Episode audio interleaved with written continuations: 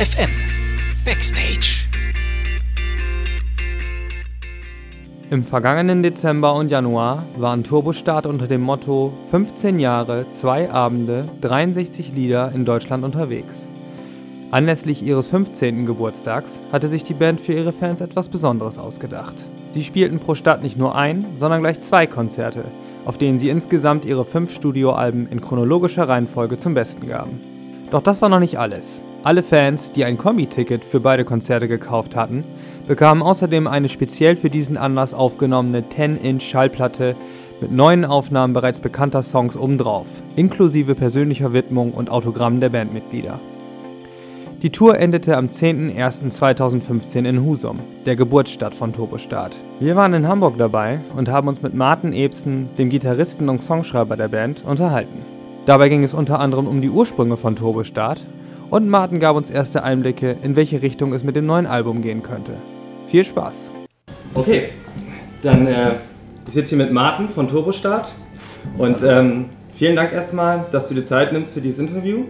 Kein Problem. Und ähm, Turbostart gibt es jetzt seit 15 Jahren.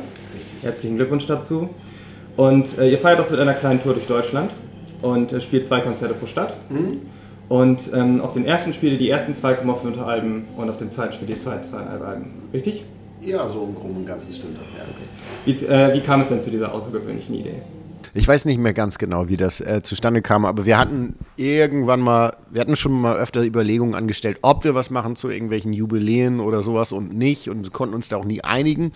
Und dann, als es soweit war, dass wir 15 Jahre quasi geworden sind, haben wir erstmal gar nichts gemacht. Aber dann hatten wir dann irgendwie nochmal diese Idee irgendwie. Ich weiß aber gar nicht mehr genau, wie die kam. Es kann sein, dass Roland die angeschubst hatte. Äh, weiß ich nicht mehr genau. Aber ja, dann fanden wir das halt irgendwie gut, hier alle Alben einfach am Stück durchzuspielen. Ja. So. Einfach auch mal, weil es irgendwie was anderes ist als das, was wir sonst machen. Weil sonst machst du ja so Setlisten halt Ne, du überlegst dir schon, welches Lied wann gespielt wird und einen gewissen Aufbau es gibt und so hast du das überhaupt nicht. Du bist, ja. machst halt was ganz anderes. Genau, also diese Dramaturgie, die sonst bei Setlisten gegeben genau. ist, die ist dann halt nicht da drin.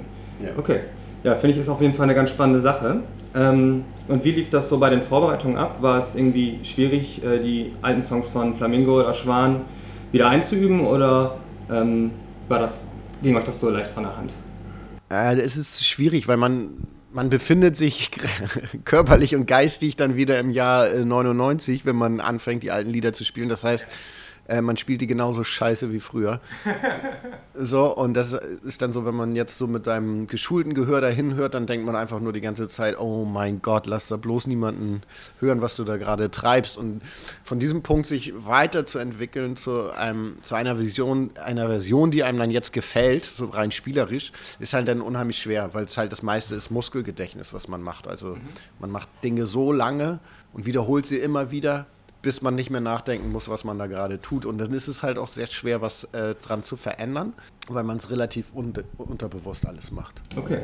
Aber insgesamt ging es dann, also wenn man erstmal wieder drin ist, dann seid ihr jetzt auch zufrieden mit dem, mit dem Ergebnis, das ihr jetzt zustande gebracht habt. Ja, man muss irgendwann mal auch mal ein Stück äh, zurücktreten und das, äh, das sein lassen, was es dann ist, nämlich ein altes Lied, was wir damals gemacht haben, mit all seinen Fehlern und mit allen unseren Fertigkeiten bzw. Bewusstsein. Wir haben damals nicht viel aufeinander gehört, was macht denn der andere, sondern wir haben da irgendwas gespielt, was wir geil fanden und dann war es gut so. Ne? Und ja. ähm, wenn man das einfach so annimmt und sagt, ja, das ist es halt gewesen, dann kann man damit sehr gut leben, ja. Ich stelle mir die Vorbereitung für diese Tour ziemlich anstrengend vor. Und ihr habt ja extra eine, äh, eine Platte eingespielt mit allen Songs ähm, ihr habt äh, für alle Leute eine Widmung auf diese Platte geschrieben und, ähm, und ihr musstet alle Songs wieder einüben. Äh, und ihr habt auch sonst alles selbst geplant sozusagen. Also ihr seid ja ziemlich, ihr seid ja von, von Organisation macht ihr ja alles selbst. Und ja. dann wollte ich dich fragen, ähm, ob die Vorbereitungszeit stressig war und ähm, ob du so ein bisschen was erzählen kannst, wie das so abgelaufen ist. Ähm, ich habe immer jetzt so das Anstrengendste als Anstrengendstes immer empfunden, weil wir haben uns immer sehr viele Gedanken gemacht und Überlegungen gemacht, was wäre, wenn, wenn nicht jemand dann kommt und dann kommt stattdessen seine Oma und dann klappt das alles nicht mehr mit der, also da über diese ganzen Fälle haben wir uns Gedanken gemacht und es gab immer endlose Diskussionen. Das fand ich eigentlich das Anstrengendste daran. Okay. Und letztendlich war die Durchführung des Ganzen, aber auch weil sich Leute Mühe gegeben haben, das logistisch sehr gut äh, und sehr ähm, strukturiert durchzuführen, war das eigentlich nicht so, ist es überraschend ähm, schmerzfrei verlaufen. Und jetzt mal so zum Beispiel irgendwie die Widmung, das macht dann Roland jetzt hier zum Beispiel gestern Nachmittag gemacht, da hat er dann irgendwie zwei Stunden für gebraucht und so für die Konzert, äh, für die Platten, die jetzt heute also verkauft werden. Nie. Und wir haben jetzt auch schon ähm, einen Monat Zeit gehabt, das im Proberaum zum Beispiel selber die alle Platten zu unterschreiben. Das sind zwar sehr viele und dann sitzt man dann auch mal irgendwie zwei Abende da und unterschreibt dies. Mhm. Aber das, also ich fand das jetzt nicht so schlimm, weil man ja auch weiß, dass da Leute, das ist ja ähm, quasi ein kleines Dankeschön an die Leute, die auch so Doppeltickets gekauft haben für die Shows und es ist mehr so ein kleines Dankeschön an, an, an unsere Fans. Und wenn du dann irgendwas unterschreibst, dann weißt du, dass du dann nicht nur irgendwas äh, draufschmierst oder weil du es jetzt unterschreiben musst oder es irgendwie Arbeit ist, sondern das machst du ja für jemanden, der uns immer wohlgesonnen war. Und dann, ich, also dann nervt einen das auch nicht. Ja, ich finde, man hat euch gestern auf der Bühne auch wirklich angesehen, dass ihr mit viel Freude und Enthusiasmus dabei wart, von Anfang an. Also also ich hatte das, ich habe schon ein paar Mal live gesehen und ich hatte auch das Gefühl, dass, dass das diesmal irgendwie noch was, noch was Besonderes ist. Also ich hatte irgendwie das Gefühl, dass ähm, gerade bei den älteren Sachen, äh, dass da vielleicht so ein bisschen Anspannung von den Schultern gefallen ist? Oder war das nicht der Fall? Ja, es war gestern ja das erste Konzert, das, ja, war, genau. das war natürlich ein bisschen. Ähm, da sind die Sachen noch nicht so drin und man ist dann halt natürlich sehr angespannt, ob das alles klappt und manche Sachen haben dann nicht geklappt. Ja, und ich hoffe, dass wir noch einen Tick besser werden mit den Sachen. Aber im Großen und Ganzen waren wir schon zufrieden. Wir hatten vorher nicht die Chance durch, weil wir einen ziemlich engen Zeitplan gerade hatten, auch die, die Songs richtig, also das Set zum Beispiel an sich, diese ganze Inszenierung, das ist ja fast wie so ein Theaterstück eigentlich, mhm. ähm, hatten wir nie die Chance, es wirklich einmal direkt vorzuproben. Das war gestern quasi die Premiere, da zum ersten Mal auch zu merken, wie sich das anfühlt auf der Bühne. Das war halt schon interessant, sag ich mal. Aber es hat auch Spaß gemacht. Ja, das ist gut. Ihr spielt ja auch zwei Konzerte in Husum. Ähm, da habt ihr euch 1999 vier Konzerte sogar. Ja, okay. Da habt ihr euch 1999 gegründet, Richtig, ja. Und ähm, ist das was Besonderes da zu spielen? Und wenn ja, ist es, äh, was ist das Besondere daran? Und ähm, fühlt sich das wie nach Hause kommen an oder wie ist das für euch? Ja, also es sind ja mehrere Fragen jetzt. Also erstmal, ja. dieser Ort, an dem wir spielen, wir spielen im Husumer Speicher, das ist der Ort, in dem früher, da haben wir mit unseren ganzen Bands immer gespielt und äh, Peter hat da Konzerte gemacht zum Beispiel. Ähm, wir haben dann beim Konzert im Husumer Speicher uns überlegt, so, ja, lass uns noch mal eine Band gründen und, und dieses und jenes und mit den und den Leuten, ja, das lass uns das machen. Und dann konnten wir auch gleich, ähm, haben wir auch gleich im Speicher geprobt, weil Peter da eh gearbeitet hat und sowas. Unser erstes Konzert war da. Also insofern merkst du, das ist natürlich ein besonderer Ort für uns und es ist auch dann insofern dieser ganze Ort Husum und diese ganze Gegend und aus der wir auch kommen und es ist, ist schon was Besonderes für uns. Hm. Und es ist auch ein emotional aufgeladener Ort. Aber es ist auch ein bisschen so, wie eine, wie eine alte Geliebte wieder zu treffen. Es ist, Husum ist, hat sich auch, ich meine, ich wohne da seit, seit 99, wohne ich da schon gar nicht mehr. Und das ja. ist halt irgendwie, das hat sich natürlich alles verändert da. Auch der Speicher hat sich verändert und alles. Es ist natürlich nicht mehr Husum in den 90ern, sondern es ist jetzt, ne? und das ist schon was anderes. Also insofern ist das so, so eine Halb-Halb-Geschichte. Aber natürlich ist das ein total wichtiger Ort für uns. Okay. Ähm, ich habe ein Zitat von dir, das, äh, da hast du gesagt, Turbostart ist in erster Linie aus Langeweile entstanden. Ähm, das, also ich denke mal, dass ihr die Band auch vielleicht äh, gegründet habt, um vielleicht aus der Kleinstadt rauszukommen oder aus, einem, aus dem Ort rauszukommen. Und stimmt das so? Nö. Das halte ich immer für so eine, so eine sehr aufgebauschte Phrase eigentlich ja. von den Leuten, so nach dem Motto, ja, wir wollten irgendwo rauskommen. Ne? Man hat da Langeweile und das ist halt so. Und für uns war es das Normalste der Welt, dass man in Band spielt. Und ja. ähm, wenn man eine Band hat, das war halt, fand ich immer komisch, fand ich diese Leute, die immer so eine Band hatten und dann haben sie irgendwie da im Proberaum rumgehühnert, ge immer da die ganze Zeit und irgendwelche Sachen gemacht. Und, und wir waren halt immer so, wir haben eine Band gegründet und dann haben wir halt auch, haben wir Konzerte gespielt. Ja haben uns versucht, irgendwo einzuzecken oder irgendwo, wir haben auch irgendwo auf den Dörfern gespielt und das war uns alles völlig egal. Wir wollten halt auch spielen wollen, Konzerte machen. Das ist halt das gewesen. Und bei Turbostart war das halt schon ganz klar so. Ich habe zum Beispiel da in einer Band gespielt und, und Peter auch, die waren, die so, da hatten die anderen Leute immer, waren schon lange weggezogen und dann musste man sich immer kompliziert treffen und dann mal ein Konzert spielen und dann war mal wieder wochenlang gar nichts und sowas. Und davon waren wir eigentlich total gelangweilt und genervt. Und bei Turbostart war dann halt schon am Anfang, gleich von Anfang an dieser Aktionismus am Start, dass man sagt, wir, wir machen eine Band und diese Band ist auch gleich dazu da, dass wir, wir werden sofort Konzerte spielen, wir werden sofort auf Tour fahren. Und das ist dann eher dieses Ding, dass man rauskommt und so. Aber ich glaube nicht, dass dieser, dieses Wegkommen, dass das der, der, der Kern des Ganzen ist. Also es ist mehr dieser Aktivismus. Okay. Also wir haben auch früher immer irgendwie Konzerte gemacht und Konzerte gespielt und so. Das ist halt mehr so ein Szeneding gewesen. Okay. Ähm, ich habe in einem Interview von euch ähm, oder mit euch in der Visions gelesen, dass euer Bandrefugium in äh, einer Kaserne in Schleswig verkauft werden sollte. Ähm, darf ich fragen, was daraus geworden ist? Äh, das hängt immer noch in der Schwebe, soweit ich weiß. Also jetzt ist, ähm, soll der Block neben unserem Haus verkauft werden und da sollen irgendwie Ferienwohnungen rein. Und wenn das der Fall ist, dann weißt du, dass äh, spätestens bei der äh, nächsten Probe die Polizei vor der Tür stehen wird und sich sagen wird, hier macht mal leiser. Jungs, da, also das wird dann so das Ende sein. Aber im Moment ist, also es war damals schon in der Schwebe und es ist halt immer so ein, so ein flüchtiger Moment in der Zeit. Also man wusste von vornherein, dass es halt nur für eine gewisse Zeit so laufen wird. Und ich bin da jetzt relativ zuversichtlich, dass das dann noch eine Zeit lang so weitergehen wird. Und wenn nicht, dann muss man sich was anderes suchen. Aber im Moment ist es halt alles noch so in der Schwebe. Die haben da halt vor, so einen neuen Stadtteil für bessere Menschen in Anführungsstrichen zu machen. Irgendwie so Hauptsache reich, segeln und, und Bioprodukte essen so. Und das ist, ja, pff. ich, ich glaube nicht, dass so eine kleine Stadt sowas vertragen kann, so ein großes Projekt, aber die drücken das da irgendwie doch mit aller Macht durch. Mal gucken. Okay. Äh, aber ihr habt euch da auch, ähm, ihr habt da wieder geprobt jetzt in Vorbereitung für die Tour, oder? Ja, das ist unser fester Proberaum. Wir sind da halt äh, alle zwei Wochen dann auch für mehrere Tage und so. Also das ist so, wir haben da einen Proberaum, wir haben da ein Lager und da halten wir uns dann auch viel auf. Mhm. Okay, ähm, aber du wohnst in Berlin, das ist korrekt, oder? Ich, ich wohne in Berlin, ja. Ähm, siehst du, dass da ebenfalls, dass so ein bisschen Subkultur und soziale Projekte, Projekte ähm, und ähnliches verdrängt werden?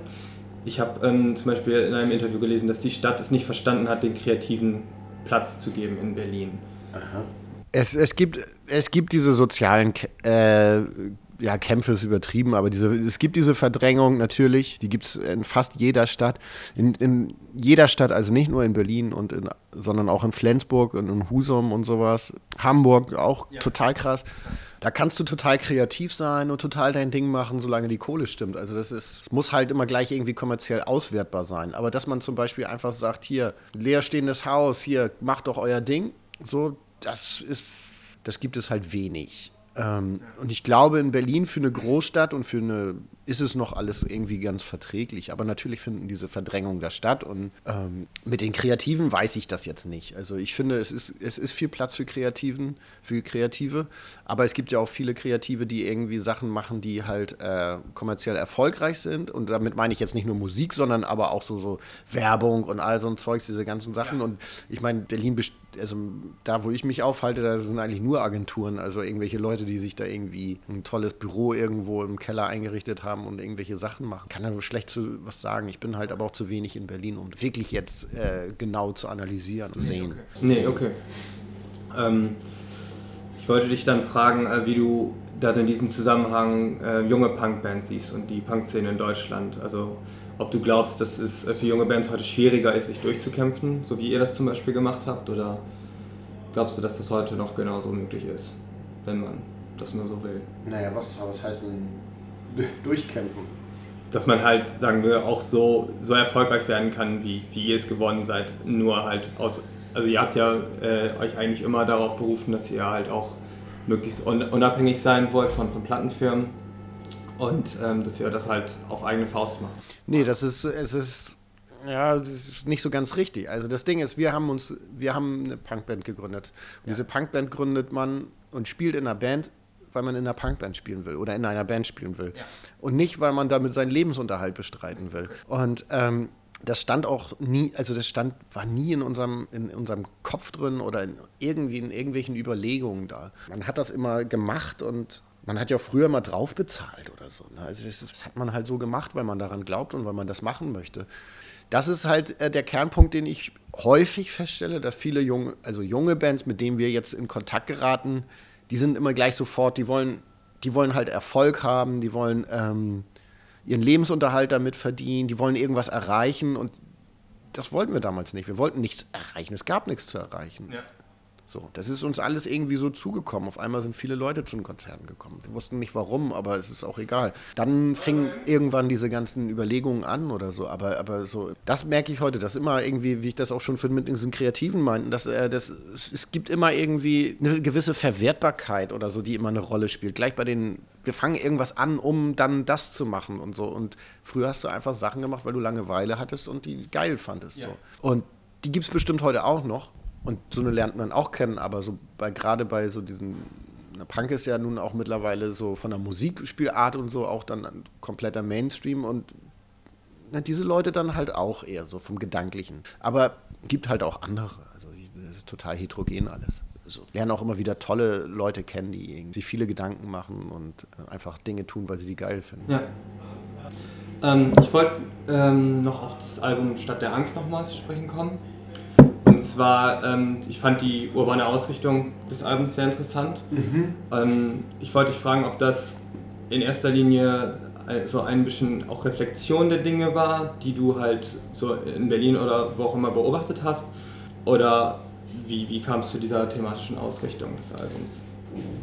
Also ganz ehrlich, diese thematische Ausrichtung ist jetzt nicht von mir gekommen, sondern das ist halt äh, dass zum Beispiel Moses meinte halt, ja, das ist, wäre jetzt alles ein bisschen urbaner und sowas. Und ich habe das jetzt nicht so wirklich gesehen in der, in, in, der Platte. Und, und mit Stadt der Angst war eigentlich, also die Stadt war eigentlich nicht jetzt, also hätte auch irgendwie Dorf der Angst oder Hort der Angst oder sowas heißen können. Also es ging eigentlich mehr um, einen Ort, in dem sich diese ganzen Ängste manifestieren weil es halt, äh, die Lieder gingen eigentlich mehr um, um Angst und Geld und so eine Sachen. Also diese Stadt ist eigentlich dann mehr so ein bisschen reingezaubert worden. Jedenfalls ist es kein bewusster Schritt gewesen, also von mir oder sowas, dass man dann irgendwie auf einmal nur noch irgendwie städtische Dinge reflektiert oder so.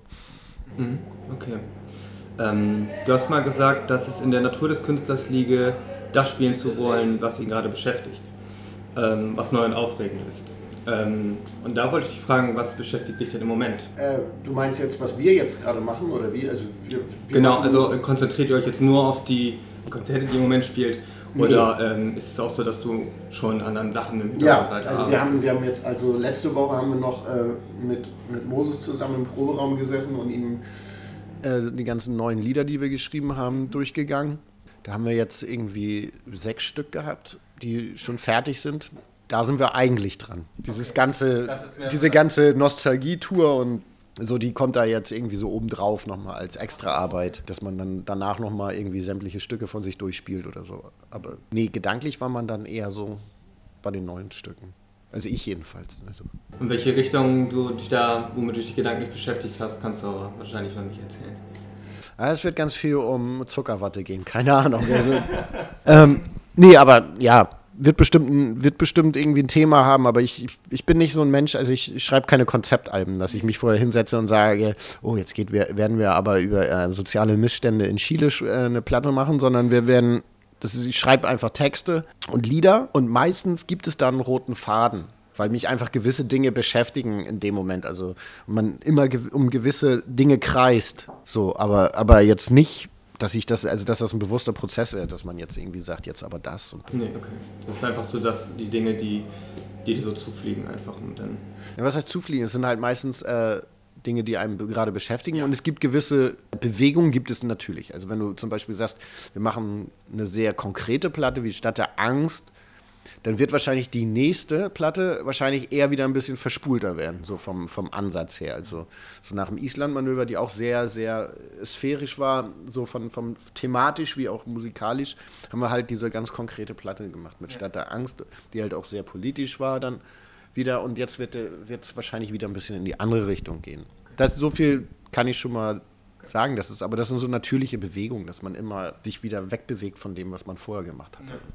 Ich, ich finde ja, dass ihr einen, einen sehr markanten Song Sound habt und dass man einen Turbostart-Song auch ähm, sofort erkennt normalerweise. Also zumindest ist es so, ihr habt euch da wirklich so eine, so eine Nische erspielt, finde ich. Okay.